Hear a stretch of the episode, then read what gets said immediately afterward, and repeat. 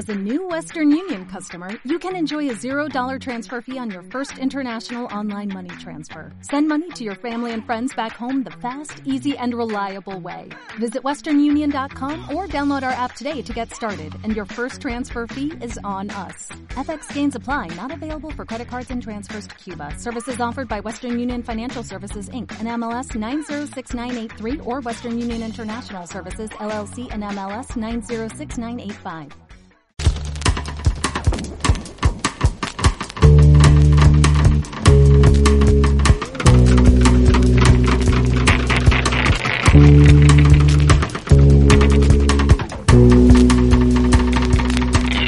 Hola gente de Cine con Acento, ¿cómo están? Habla Juan Carlos Lemus. Hoy es viernes 28 de octubre y me siento desde Amán a saludar a Miguel. ¿Qué tal Miguel? ¿Cómo estás? ¿Qué tal Juan Carlos? Muy buenas noches, muy buen día, tardes, noches a todos los que nos escuchen. Aquí feliz, volviendo al cine, otro festival más, Juan Carlos. Sí, y por eso te tenemos a vos allá en Morelia como el enviado especial, bueno, no enviado, el habitante especial, más bien. Claro. Porque el Festival de Morelia cumple 20 años, no sé si son 20 años seguidos de su historia, ya nos contarás un poquito más, pero llega su edición número 20 y es el, digámoslo así, no estoy equivocado si digo que es el festival de cine mexicano más importante que se hace, ¿cierto? Sí, uh por influencia, por las personas que visitan, por la cantidad de largometrajes que reciben para su presentación, para su estreno. Y sí, se, realmente se ha convertido en el festival más importante, a pesar de que hay muchos. En México eh, se hacen festivales en casi todas las capitales del país, en, en universidades. Se, hay, hay mucho auge de creación cinematográfica por la eh, el ansia creo que hay de contar distintas historias, tantas historias que hace falta ser contadas en este país.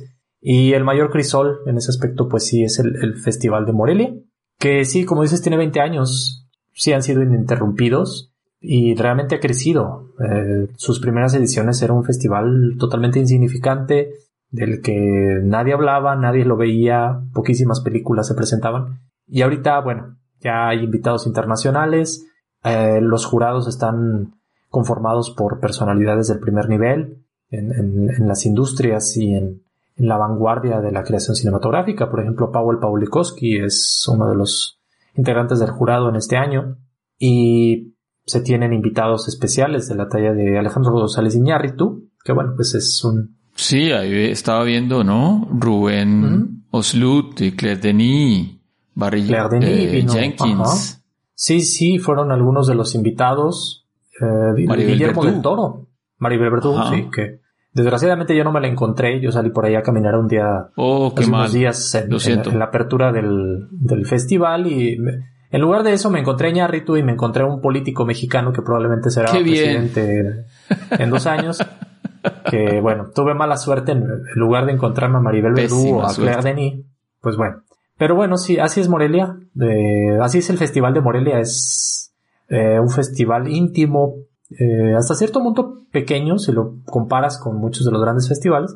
Pero la fortuna es que tú vas al cine y perfectamente te sientas ahí a un ladito de, de cualquier eh, director famoso, actriz, actor famoso.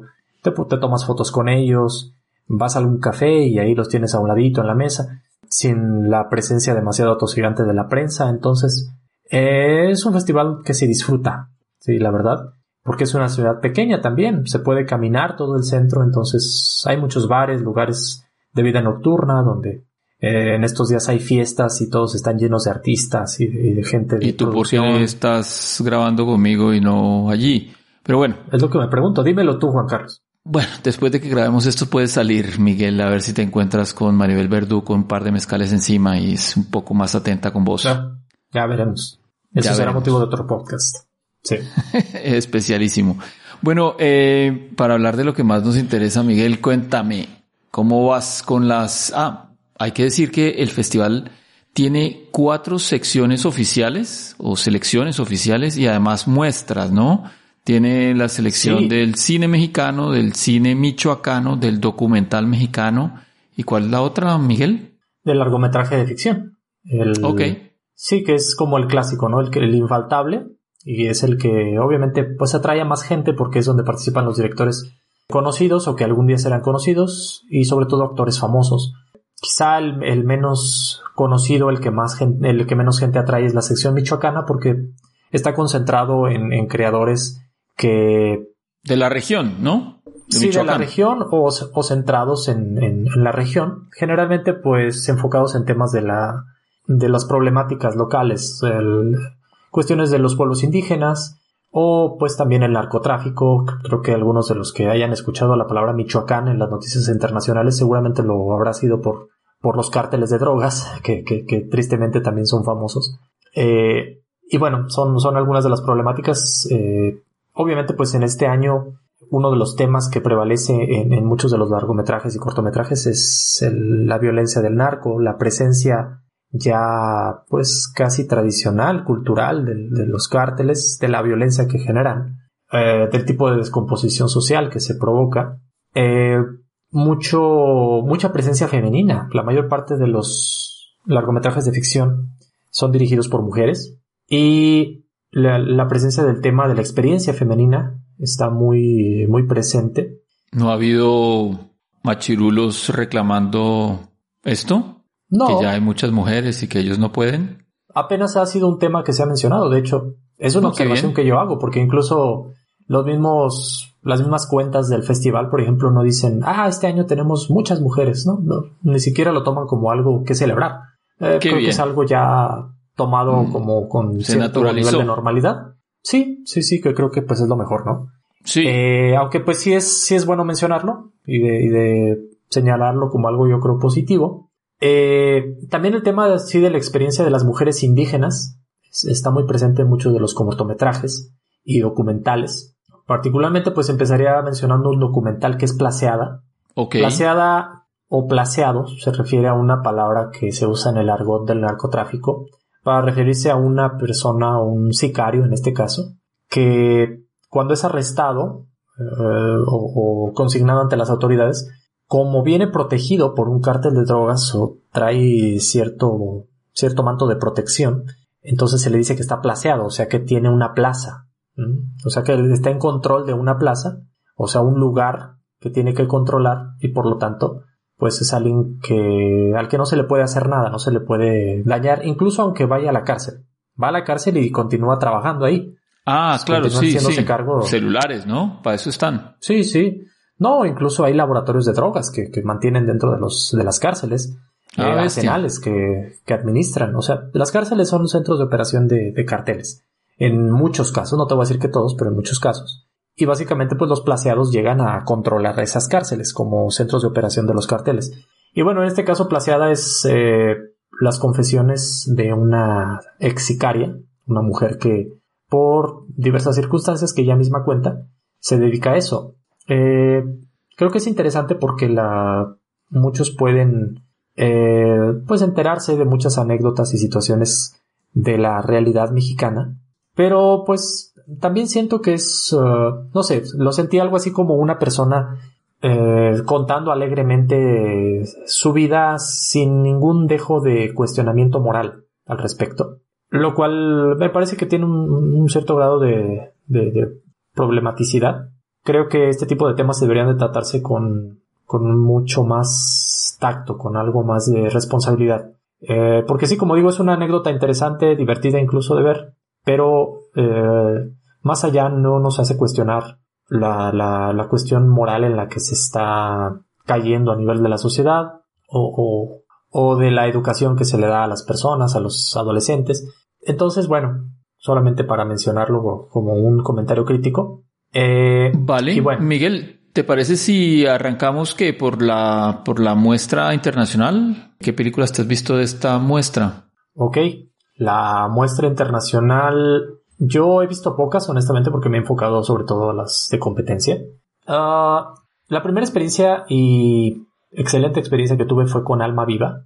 Es una película de Cristel Alves Meira, es una directora portuguesa, que crea una historia pequeña, una historia costumbrista, centrada en un pueblo, una zona rural de Portugal, eh, donde es una, es una zona donde pareciera desarrollarse una cultura muy parecida a la que vemos acá en América.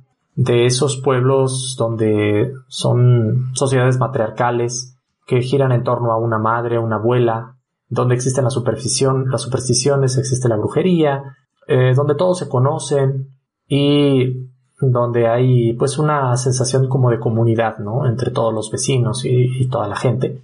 Y se centra en la experiencia de una niña, la cual tiene una relación muy apegada con la abuela, que al parecer es una especie de bruja, más o menos conocida en el pueblo, y por ciertas circunstancias la abuela muere, y empiezan a darse una serie de situaciones un poco sobrenaturales, donde se mantiene un poco la duda de qué tanto es imaginación, qué tanto es verdad, pero lo interesante de eso es la gran naturalidad, la belleza natural con que es retratado todo el, contexto bucólico, la realidad cotidiana y, esa autenticidad costumbrista que, que, exudan los personajes. Todos son personajes extremadamente humanos donde no dejan de, expresar naturalidad, verdad humana.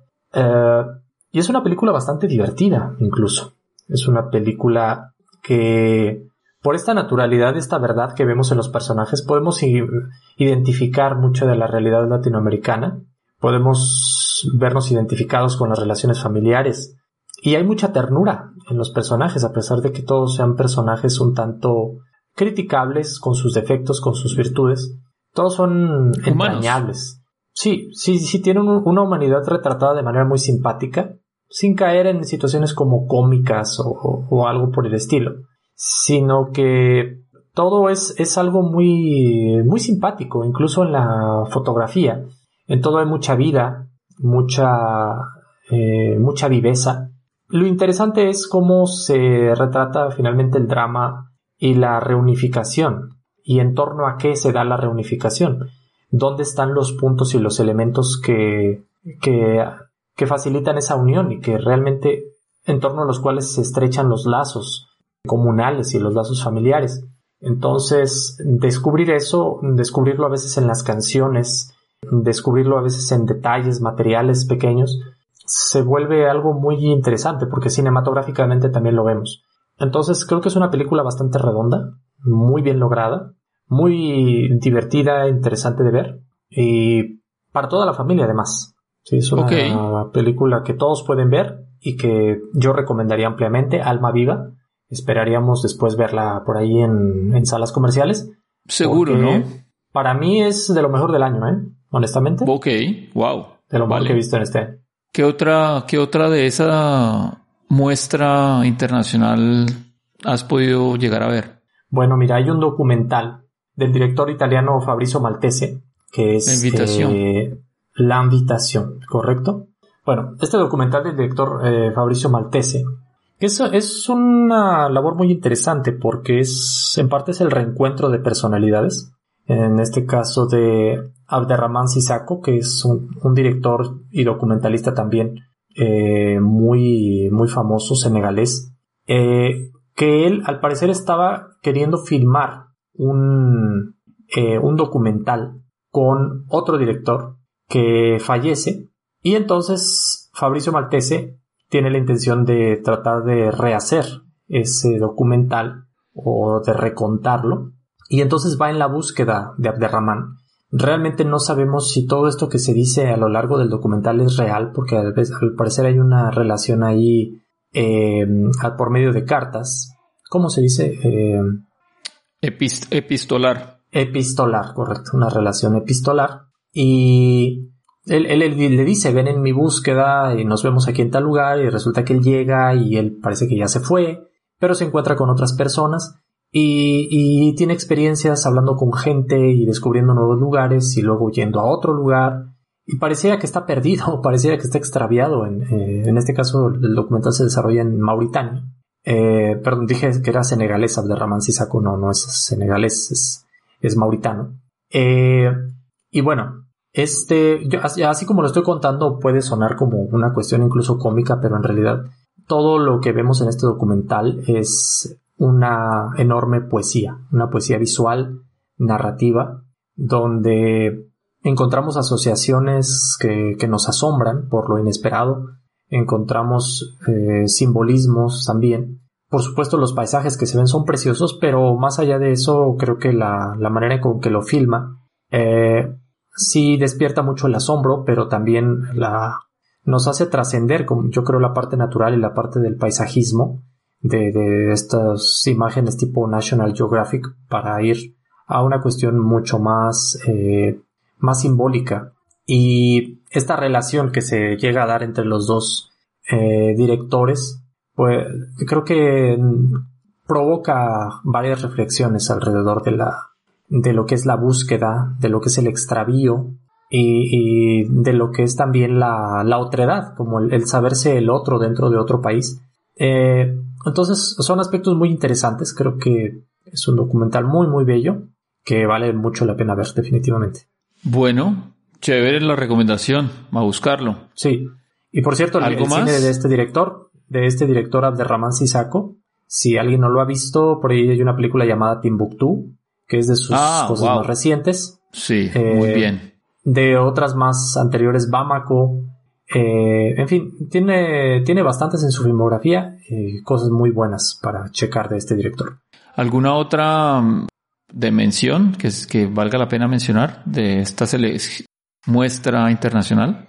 Bueno, vi una película que tú ya has comentado, que es eh, Decision to Live, del director Park Chan-wook, ah, que está, bueno, de aquí de estreno, en este caso estreno en México, una película que creo que justamente le han llamado Hitchcockiana, hay bastantes referencias a Hitchcock, es, eh, se puede decir, una especie de thriller con romance. Es un vértigo pero, a la coreana, ¿no? Ah, a la Park Chan-wook, más que a la coreana, porque Park Chan-wook creo que se está se está volcando un poco más en este estilo sobrecargado de estilismo, de manierismo, de, mm, de trama sobre trama, como de intelectualizar un poco las historias, volviéndolas complejas, volviéndolas eh, a través de la de esa complejidad y de esa eh, entreversamiento y, y, laberinticidad que mete en las tramas, creo que hace que la historia gracias a eso se vuelva o que el, el entendimiento simplemente de esa historia se vuelva un, valor satisfactorio para el espectador. Pero siento que eso le juegas un poco en contra, ¿sabes? Porque es, hay tanto que ver, tanto que descifrar. La historia se vuelve tan, tan compleja y tan grande que se tiene que narrar muy rápidamente. Entonces, estos gestos, uh, los zooms, los dollies, los distintos eh, mm, elementos cinematográficos que se utilizan, recursos, creo que quedan sumergidos, quedan opacados, no se aprecian porque no se toma el tiempo suficiente para que estos resalten. Y se vuelve una película un poco saturada uh, y al mismo tiempo la historia, no sé, mm, honestamente a, mí me costó trabajo entenderla del todo, ahí como que uno va atrás tratando de seguir el hilo eh, difícilmente y, pues ahí terminas pensando, ah, ok, pasó esto. Y es, eh, no sé, eso, ese ejercicio más intelectual que, que, que, de apreciación, siento que para mí jugó en contra. Pero, pero yo diría que era lo que él buscaba, ¿no? Como que vayamos así detrás. Ajá, porque mira, este tipo de cuestiones es algo en lo que el cine estadounidense, por ejemplo, se ha rendido. El cine estadounidense en ese sentido va para atrás, se está volviendo cada vez más básico y cada vez más eh, subestimándonos, subestimando nuestra inteligencia. Y yo en este caso, pues agradezco a, a Park que no, no tenga esas consideraciones, no, Exacto, sí. Sí, sí, no se, no se vea esa basicidad que es la tendencia más bien en el cine.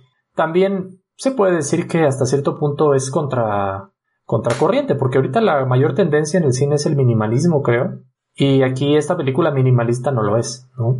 Ah, bueno, en ese aspecto también es, interesante porque él creo que va fiel a un, pues a un estilo, a una, a, una corriente hacia la que él mismo se va encaminando y bueno, veremos en qué termina. En cuanto a lo, a lo Hitchcock, creo que le faltó un poco más de, de concentración en lo simbólico y en el misterio. De todo. Para, o sea, porque creo que esta, este, este un aire, de, como de thriller, claro como de thriller psicológico, creo que se queda se queda mucho en lo terrenal y poco en, en el misterio, en esa sensación casi esotérica que a veces genera, por ejemplo, una película como Vértigo, eh, o, o, esa cuestión que nos hace pensar en lo freudiano y en lo psicológico de, por ejemplo, de películas como el... Psycho. Eh, o esta del Mirón, ¿cómo se llama? La de... La ventana indiscreta. Correcto, donde al final podemos pensar que todo es un símbolo, ¿no? Que nada pasó y que todo es, es, eh, simbólico de algo, algo más. Aquí siento que todo queda más en lo terrenal y, y realmente todo se trata al final de, de, saber qué pasó y pues ya, ¿no? De ahí no pasa. Usando tus mismas palabras, digamos, Hitchcock es el cielo y todavía Shang que es terrenal. ¿No? Sí. Yo no usaría esa metáfora porque a mí la verdad Hitchcock no me, no me encanta, pero bueno. Y no, por ahora. Ah, bueno, hay una que no sé si tú también ya viste. Eh, Daydream, un documental sobre David Bowie. No, no, lo vi, estuvo en Cannes, estuvo en Cannes y, y no lo vi, que lo evité por ver, ir a ver otra película pensando que iba a llegar muy rápido, que sí, pero no aquí, maldita sea. Aquí no está. Ok.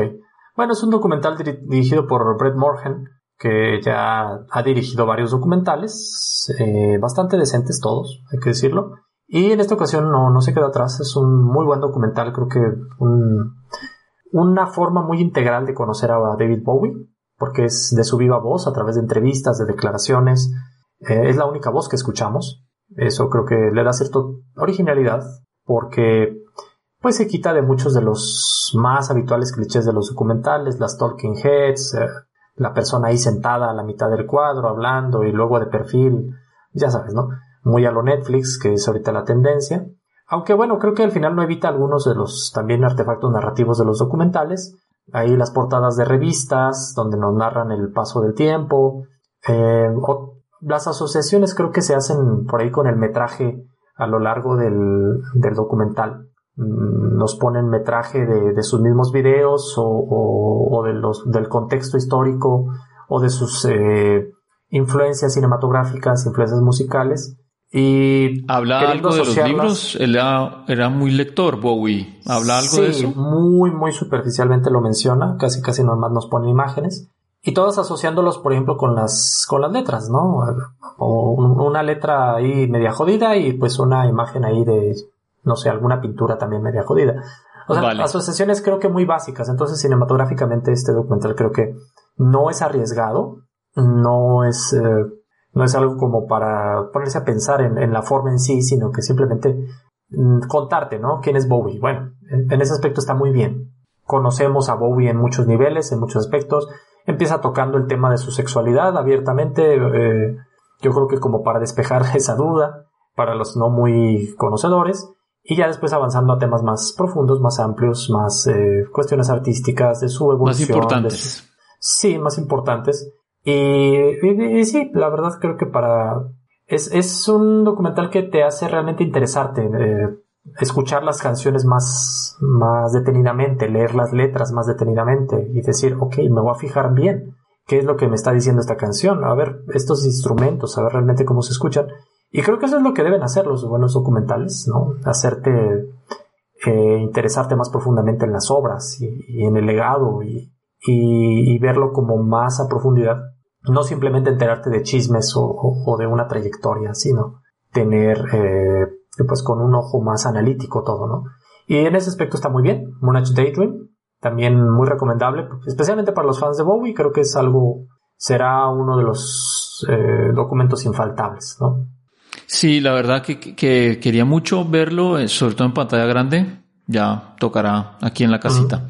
Vale, Miguel, ahorita que seguimos con la sección mexicana de largos mexicanos. Claro. Sí, brevemente me gustaría mencionar un cortometraje que honestamente es lo mejor que he visto del, de la competencia en general, que es un documental de el, un director que para mí, pues creo que puede ser el mejor director mexicano del momento, que se llama Nicolás Pereda y es un, director, un, documental perdón, que se llama eh, Flora. Recordemos que en el festival pasado hablamos de una película que se llamaba Fauna, del mismo director. Impresionante, ¿no? Fantástico. Sí. Y en esta ocasión sacó un documental eh, pues es como una especie de docuficción, cortometraje documental, aunque bien podría estar como la competencia de cortometraje de ficción. Ya. es una cosa como entre las dos, porque se cuestiona precisamente la parte de la producción de la película de... vení, Miguel, eh, es un corto entonces, no es un largo. Es un corto, es un corto, es un corto complementario a Fauna, este de Flora, porque se cuestiona el, documental, se puede decir que es un hermano de la película, ¿sí? Ya. Y bueno, este el documental se llama Fauna, este se llama Flora, el cortometraje, y lo que hace es como cuestionar la producción de la película de Fauna en cuanto a la representación de los personajes, de la violencia, del narcotráfico, de lo que significa eh, mostrar personas reales, de lo que significa hablar de, narcos o de desarrollar la película en cierto lugar donde hay un contexto de violencia.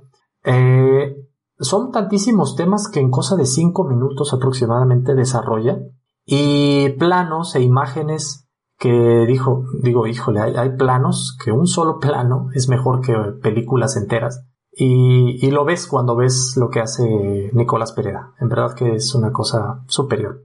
Vale. Recomendable. Y, este, y seguir la filmografía de este director, que como digo es lo mejor.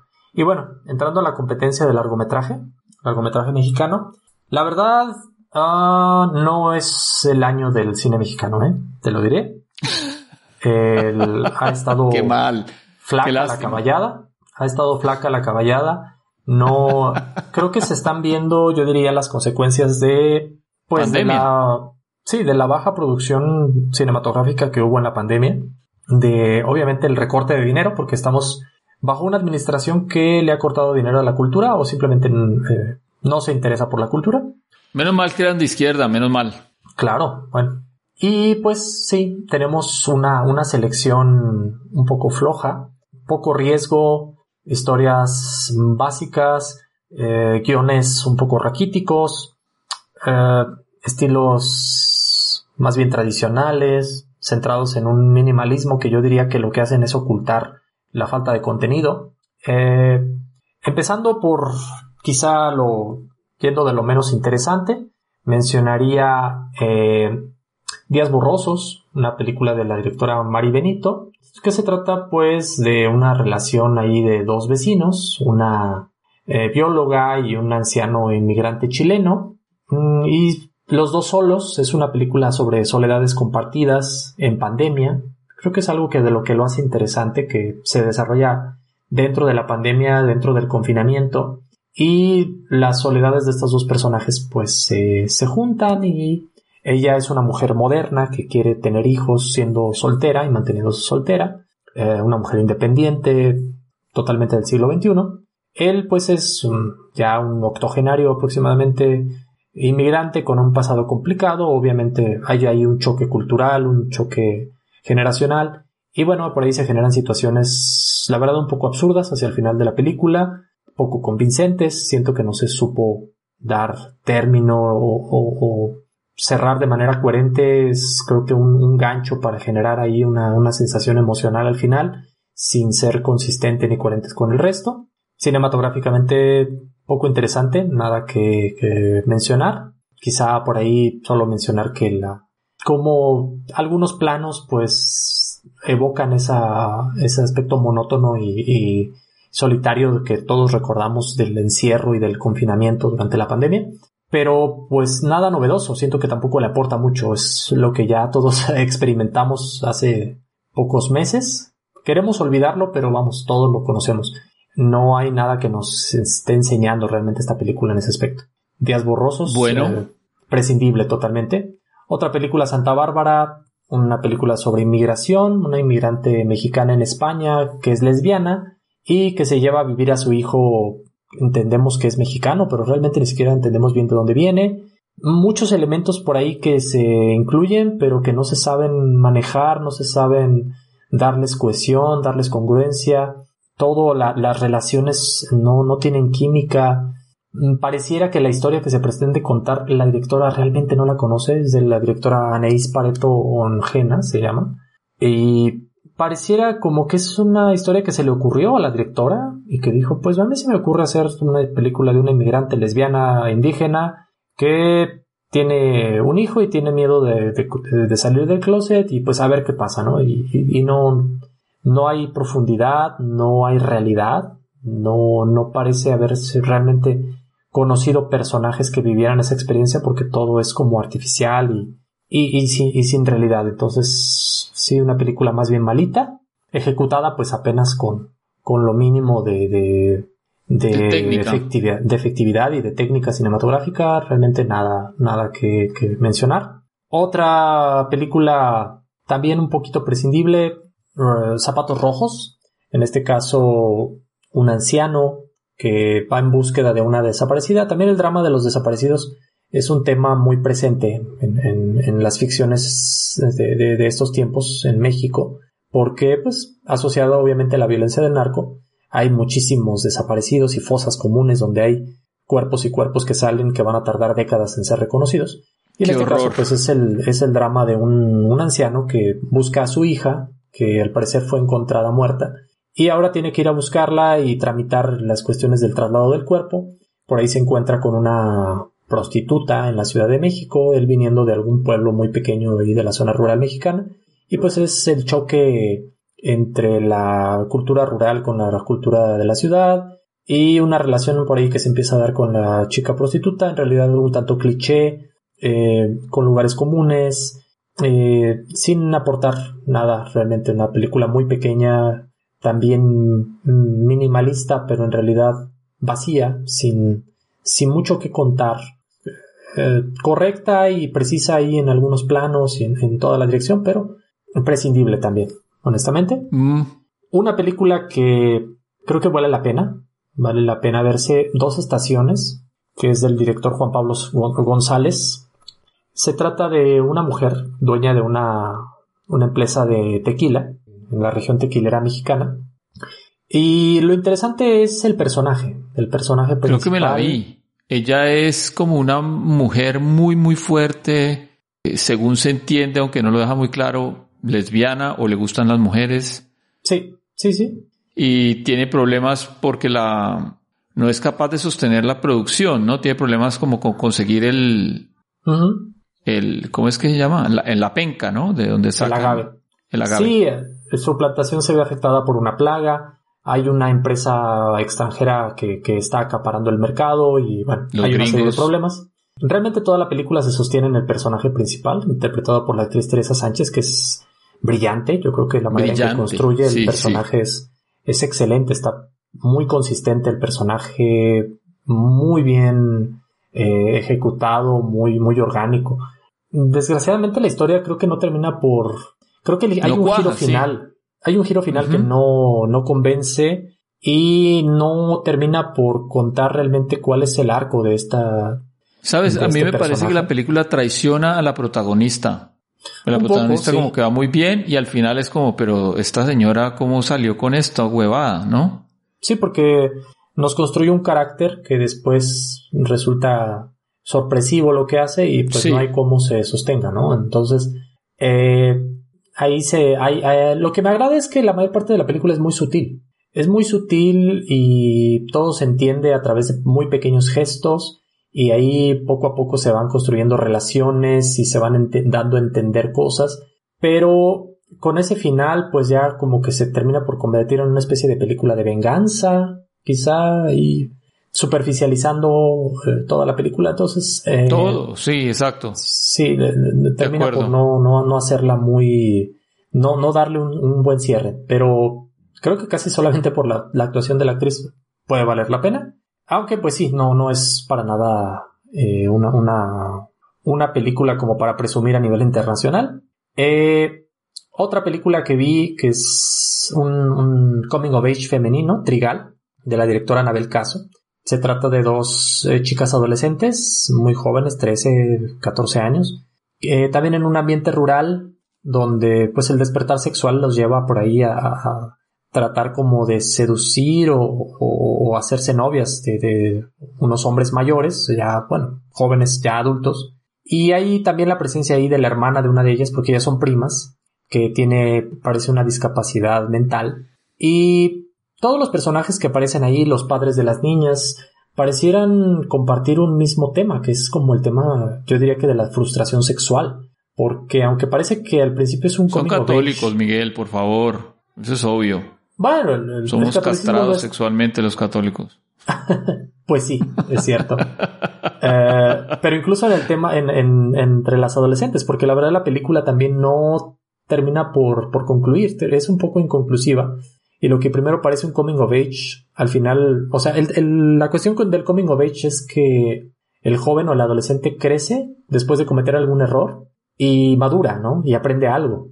Y aquí ese cierre no se le da, entonces termina. ¿Pero por qué? Simplemente ¿Sigue siendo inmaduros o porque sencillamente. Porque no lo vemos, no vemos. Ah. Sí, simplemente algo se jode y termina jodido y ya. Y ya, ok. Ajá, entonces creo que termina un poco castrado ese, ese drama o ese arco. Y también hay el tema de las madres, que al parecer también tienen, están como frustradas. Y lo interesante del tema es, hay, hay algunos planos muy bellos. Eh, hay una asociación, yo diría, de la presencia del trigo. Hay, mucho trigo en muchas imágenes. Y la asociación de la, del trigo con la sexualidad. El trigo, pues, en la tradición judio-cristiana es la semilla sexual, el semen, ¿no?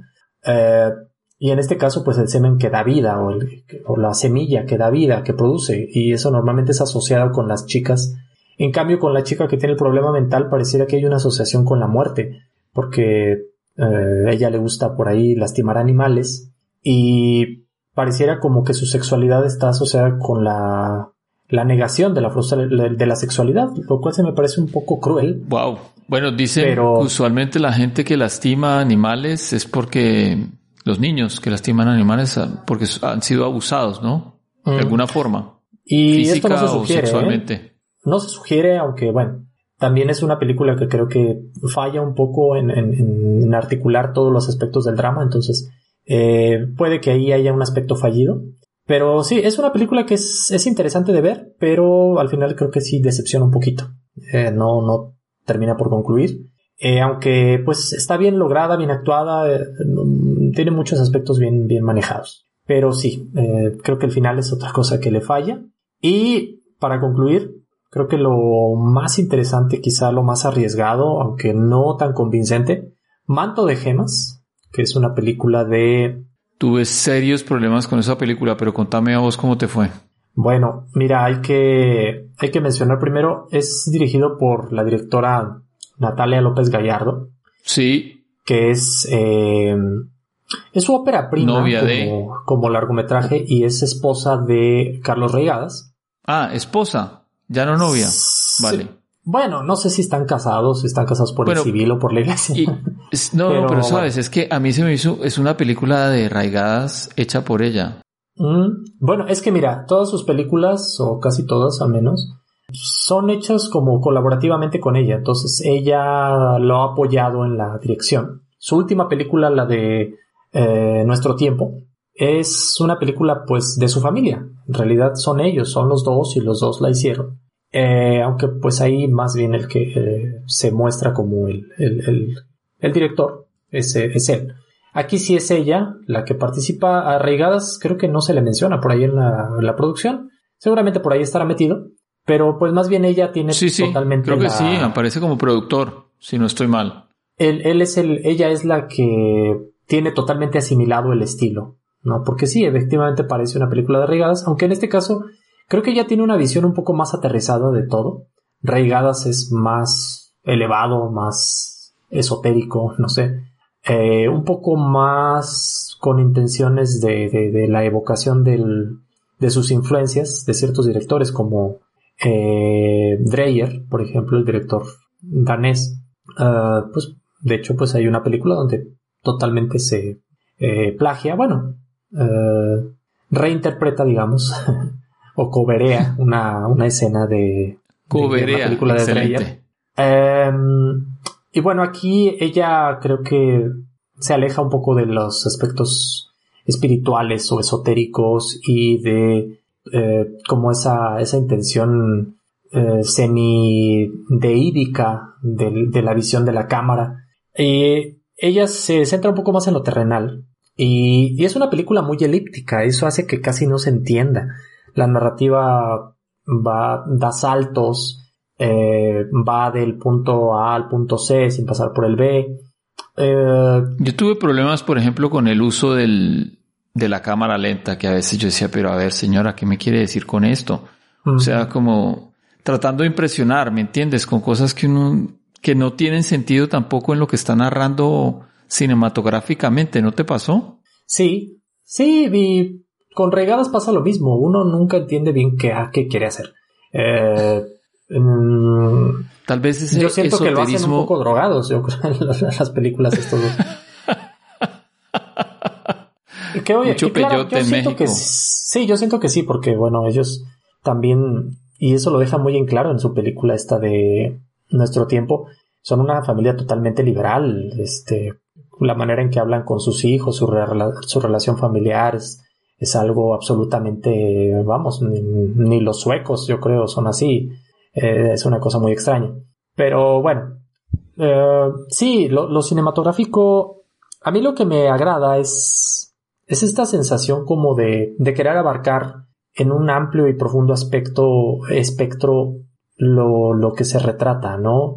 La, la sociedad, el mundo, la violencia, el choque, la diferencia, la, la desigualdad, la igualdad en otros aspectos, lo, como la energía, la energía que brota del lugar, la energía que brota del ambiente, como que logran retratar a través de ciertos planos, de sus planos amplios, estos con focos muy anchos. Eh, a mí me pareció un poquito retardataria, ¿sabes, Miguel? Como que pone al pobre como malo, como sucio, como, sí, generador de violencia, sin, sin explicar mucho de dónde es que viene esa violencia, pues porque viene de una estructura que lo apabulla siempre. Y en cambio a la señora esta, sus problemas son de otra clase, obviamente. Eh, está aburrida, está deprimida y cuando se encuentra con este choque brutal con, con los menos afortunados económicamente es porque ellos la van a hacer, la van a joder, pues, ¿no? Es como eso. Sí. No sé si es necesario recalcar eso otra vez cuando ya sabemos, pues, de dónde salen las violencias y por qué la gente que, que nos roba en la calle o que es narcotraficante, pues tal vez se volvió muy mala porque nunca tuvo ninguna otra oportunidad en una sociedad que nosotros hemos creado para nosotros. Nada para ellos. Es que precisamente creo que es, todo eso lo da por hecho. Mm, porque realmente no les importa. A, esta directora no le importa dar ningún tipo de contexto o, de fundamento para una visión. O sea, es, ellos hacen un cine un tanto irresponsable. Eh, mm. Reigadas y, Natalia López Gallardo. Es, y eso, bueno, a mí, te lo diré honestamente, a mí me agrada que eso exista. Mm, obviamente no me agradaría que eso fuera lo general, la generalidad o que todos los, directores fueran así, pero me agrada que haya alguien que sea así, porque al menos lo tomas con referencia y, lo puedes juzgar bien, ¿no? Y puedes decir esto está mal o esto está bien, o lo puedes colocar en algún punto moral. Que bueno, hay quienes dirían, dirán que, el cine o, el arte no hay que verlo bajo ningún tipo de lente moral, ¿no? Eso siempre debe quedar afuera. Pero pues siempre hay que tenerlo en cuenta, yo creo también. Y Natalia López Gallardo, pues es alguien que no, no, le interesa mostrar o, tener ese tipo de discursos. Lo que le interesa es, es ah, como profundizar en, cierto aspecto esencial eh, de las de los seres humanos. Por ejemplo, pues esta, la mujer, la protagonista, bueno, una de las protagonistas. Porque ahí vemos el drama de dos mujeres, una pobre y una rica, una que tiene a un personaje o a un familiar desaparecido y otra que se está divorciando, que al parecer se divorcia porque ella quería ser golpeada por el esposo y el esposo probablemente no la quería golpear, no sé, eso intuyo. eh, porque pues al parecer ella le gusta que la golpeen, ¿no? Es algo muy, muy liberales. Sí, bueno, bueno, cada uno con lo suyo, cada uno con lo suyo. Sí, es pues bueno, eh, siempre en las películas de regadas hay, o bueno, de ellos, hay gente muy jodida y muy extraña. Eh, y al mismo tiempo, pues la mujer tiene por ahí, está en un contexto donde también hay una mujer policía que tiene un hijo o, pariente joven que quiere ser sicario y acaba mal, ¿no? Se pone a secuestrar, se pone a jugar con armas y mientras que los adolescentes, por ejemplo, del lado de la clase alta, pues son adolescentes hasta ridículos, ¿no? Que tratan de jugar con armas y se ven impresionados por las armas. Eh. y creo que el, choque de culturas y el choque de, de los distintos Méxicos también es un tema prevaleciente en las películas de esta pareja de Reigadas y López Gallardo. Eh, parecieran estar fascinados con la manera en que, en que colisionan estos mundos, ¿no? ¿Qué es lo que me quieren contar siempre enfrentando? Porque ya, ya sabemos que están enfrentados estos dos mundos, se enfrentan todos los días, pero claro, siempre pone a su clase, porque yo lo imagino a él de una clase social alta, ¿no? Que tiene este tipo de problemas como si le doy en la jeta a mi mujer o no, porque ella quiere que yo la golpee cuando tenemos sexo, o los sirvientes, porque usualmente están muy cerca de ellos, ¿no? O sean policías, o sea, gente que eh, te corta el césped o que te hace la comida en la casa, se te vuelven en contra y, y te joden. Entonces digo, bueno, ¿qué me quieres contar con eso? Porque, eh, no sé, no sé, siempre me quedo en sus películas con un poco trabajo. Me gustan, algunas más que otras, eh, pero luego, sí, no, no entiendo para dónde sí, creo que, creo que por un lado es hablar del, uh, de la realidad que, a la que se enfrentan ciertos estratos sociales, eh, que son arrastrados a la violencia quizá de manera no voluntaria, y cómo el, el, liberalismo de los personajes, porque siempre también en sus películas hay gente muy, muy, muy liberal y muy eh, de tan liberal o de tan entregada a, a, la autenticidad humana, a la autenticidad personal o al individualismo, que prácticamente pierden cualquier tipo de brújula y terminan a veces convirtiéndose en autodestructivos o, o, en algo que a nosotros nos puede causar asco, nos puede causar miedo, nos puede causar repugnancia, lo que sea, pero que se convierten casi en, en, en algo que en sí mismo es arte.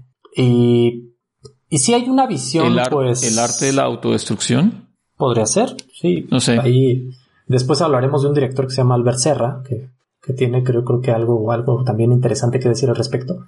Eh, pero sí creo que ellos se juegan a crear personajes tan, tan llevados por su o, o, que se dejaron llevar tanto por estas eh, intenciones liberales o, o, de libertad personal que, que en algún momento se extraviaron y que casi casi pierden la identidad. Ya parece que no saben quiénes son, ¿no? no o nosotros no entendemos qué son estos seres humanos. Sí, que se volvieron. Y, y, creo que él más bien utiliza a los pobres o a las clases bajas como punto de referencia, ¿no? Como para decir, mira, este es el personaje, este es el ser humano normal y este soy yo, ¿no? Porque a veces creo que son sabes tampoco, porque, por ejemplo, en el chico este que vemos en esta película de Manto de Gemas, pues también está absolutamente alienado por, por esta situación de fantástica que él cree ser narco, ¿no?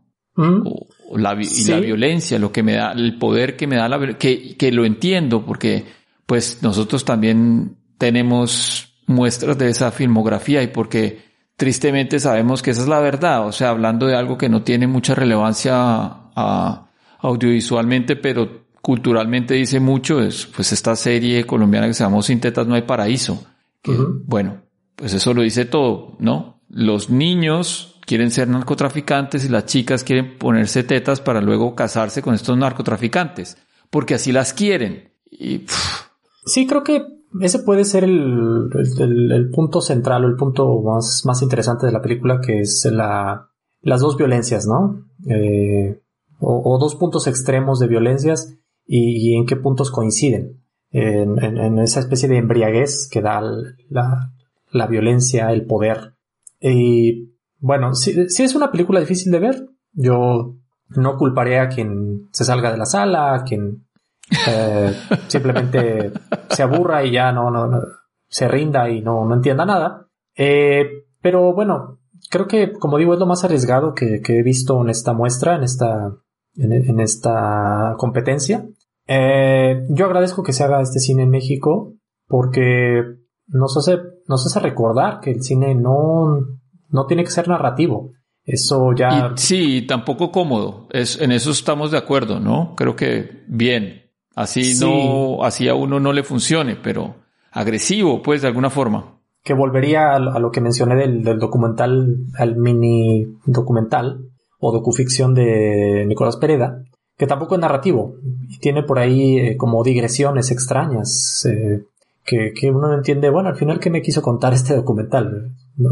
Pero, fauna es fabulosa. Sí, sí, sí, yo creo que la volvería a recomendar en lugar de cualquiera de estas películas. Pero bueno, todavía me falta ver algunas. Si después tenemos oportunidad de hablar nuevamente, mencionaremos. Porque creo que todavía faltan algunas, creo que de los, de las directoras y directores más famosos que, que se presentarán en este festival. También de estrenos internacionales me falta ver algunas. Por ahí está eh, la nueva película de Albert Serra, precisamente, Pacifiction. Eh, ¿Qué otra me queda por ver? Eh, para The Fablemans, The Fablemans de Steven Spielberg, que también es una película esperada este año. Entonces, pues, todavía le, le cuelga un poco a este festival y seguiremos comentando. Nos quedan viernes, sábado y domingo de festival, ¿no? Yo espero profundamente que eh, los esfuerzos que ha hecho el festival para que yo vea películas, yo pueda lograr hacerlo. Porque sí, tengo que, no, tengo que ser sincero. O sea, he tenido contactos con dos o tres eh, chicas que me han ayudado bastante, que, que no me han dejado tirado, pero lamentablemente todavía no he podido acceder a la plataforma y, ver ninguna película de estas, eh, por lo menos de estas dos o tres mexicanas que has mencionado que me gustaría ver. Por las internacionales ya afortunadamente las he podido lograr encontrar por allí. Entonces, eh, bueno, tal vez sí haremos un rematico del resumen del festival, de la premiación que se haga, porque hay jurado, entonces se premiarán. Pero creo que con este, con este resumen de lo que va del vigésimo Festival Internacional de Cine de Morelia, pues eh, nos podemos despedir. A los que nos acompañan hasta acá, pues eh, muchas gracias por escucharnos. Recuerden que estamos en diferentes plataformas como ebooks, Spotify, Apple Podcast, Google Podcast y que se pueden suscribir para recibir pues cuando notificaciones cuando montamos un episodio nuevo y que estamos en las redes sociales como con acento podcast en Instagram y en Twitter. También nos encuentran en nuestra página web con acentopodcast.com. Muchas gracias entonces, eh, Miguel, por, por tus comentarios. Gracias por ver tanto cine y iluminarnos. Gracias a ti, Juan Carlos, y gracias a todos por escuchar. Y aquí seguimos al pie del cañón. Y que la salud del cine de México vuelva pronto. Le, el pulso se le mejore pronto, sí. Esperemos en Dios. Chao. Chao. Hola, buenos días, mi pana. Buenos días, bienvenido a Sherwin Williams. ¡Ey! ¿Qué onda, compadre? ¿Qué onda? Ya tengo lista la pintura que ordenaste en el ProPlus app. Con más de 6.000 representantes en nuestras tiendas listos para atenderte en tu idioma y beneficios para contratistas que encontrarás en aliadopro.com. En Sherwin Williams somos el aliado del PRO.